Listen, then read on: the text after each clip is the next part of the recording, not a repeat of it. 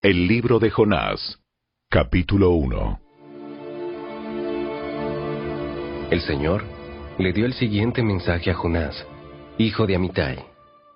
Levántate y ve a la gran ciudad de Nínive. Pronuncia mi juicio contra ella, porque he visto lo perversa que es su gente. Entonces Jonás se levantó y se fue en dirección contraria para huir del Señor. Descendió al puerto de Jope, donde encontró un barco que partía para Tarsis. Compró un boleto, subió a bordo y se embarcó rumbo a Tarsis con la esperanza de escapar del Señor. Ahora bien, el Señor mandó un poderoso viento sobre el mar, el cual desató una violenta tempestad que amenazaba con despedazar el barco. Temiendo por sus vidas, los desesperados marineros pedían ayuda a sus dioses y lanzaban la carga por la borda para aligerar el barco. Todo esto sucedía mientras Jonás dormía profundamente en la bodega del barco. Así que el capitán bajó a buscarlo. ¿Cómo puedes dormir en medio de esta situación? Levántate y ora a tu Dios. Quizás nos preste atención y nos perdone la vida. Entonces la tripulación echó suertes para ver quién había ofendido a los dioses y causado tan terrible tempestad. Cuando lo hicieron, la suerte señaló a Jonás como el culpable. Así que los marineros le reclamaron. ¿Por qué nos ha venido esta espantosa tormenta? ¿Quién eres?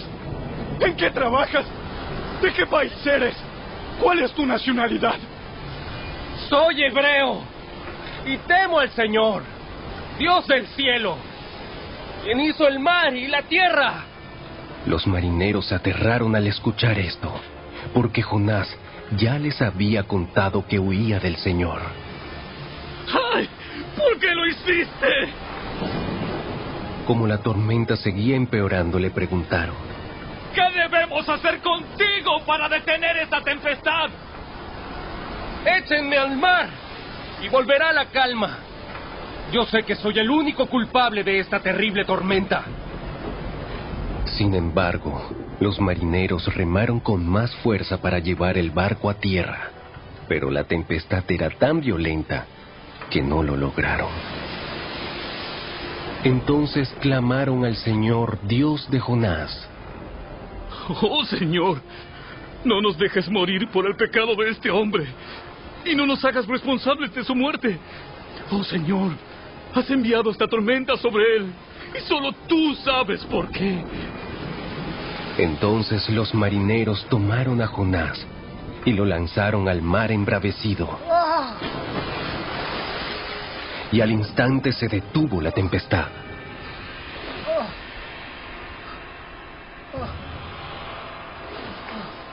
Los marineros quedaron asombrados por el gran poder del Señor. Le ofrecieron un sacrificio y prometieron servirle. Entretanto, el Señor había provisto que un gran pez se tragara a Jonás. Y Jonás estuvo dentro del pez durante tres días y tres noches.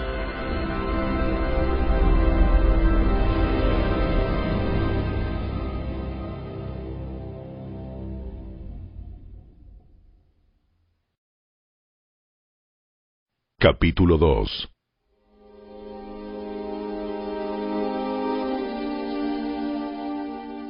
Entonces Jonás oró al Señor su Dios desde el interior del pez y dijo, En mi gran aflicción clamé al Señor, y él me respondió, Desde la tierra de los muertos te llamé.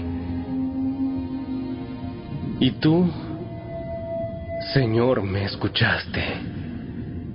Me arrojaste a las profundidades del mar y me hundí en el corazón del océano. Las poderosas aguas me envolvieron. Tus salvajes y tempestuosas olas me cubrieron. Entonces dije, Oh Señor, Me has expulsado de tu presencia. Aún así, volveré a mirar hacia tu santo templo.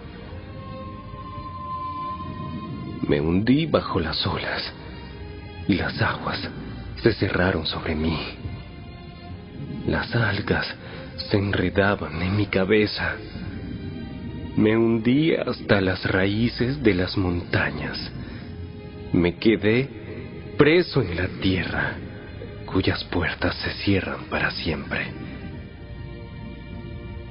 Pero tú, oh Señor mi Dios, me arrebataste de las garras de la muerte cuando la vida se me escapaba. Recordé al Señor. Elevé mi oración sincera hacia ti en tu santo templo. Los que rinden culto a los dioses falsos le dan la espalda a todas las misericordias de Dios. Pero yo te ofreceré sacrificios con cantos de alabanza y cumpliré todas mis promesas, pues mi salvación viene solo del Señor. Entonces el Señor ordenó al pez escupir a Jonás sobre la playa.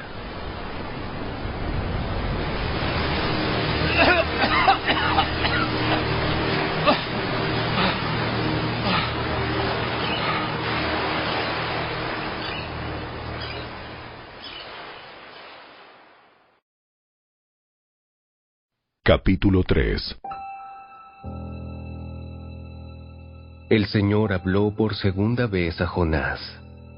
Levántate y ve a la gran ciudad de Nínive y entrega el mensaje que te he dado.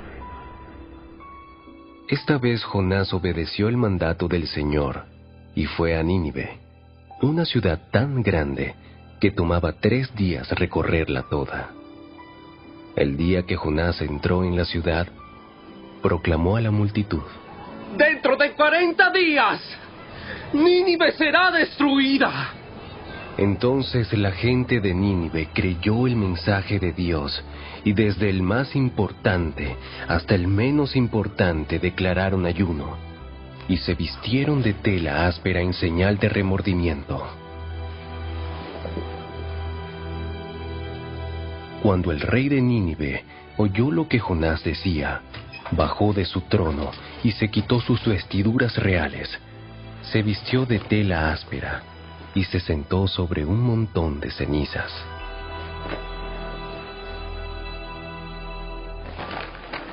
Entonces el rey y sus nobles enviaron el siguiente decreto por toda la ciudad. Nadie puede comer ni beber nada, ni siquiera los animales de las manadas o de los rebaños. Tanto el pueblo como los animales tienen que vestirse de luto y toda persona debe orar intensamente a Dios, apartarse de sus malos caminos y abandonar toda su violencia. ¿Quién sabe? Puede ser que todavía Dios cambie de parecer, contenga su ira feroz y no nos destruya. Cuando Dios vio lo que habían hecho y cómo habían abandonado sus malos caminos, cambió de parecer y no llevó a cabo la destrucción con que los había amenazado.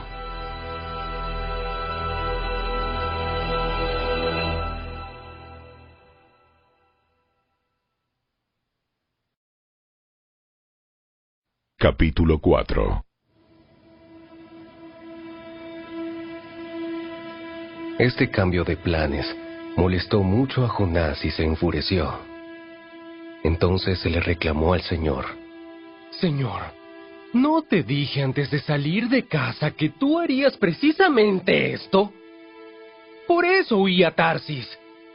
Sabía que tú eres un Dios misericordioso y compasivo, lento para enojarte y lleno de amor inagotable. Estás dispuesto a perdonar y no destruir a la gente.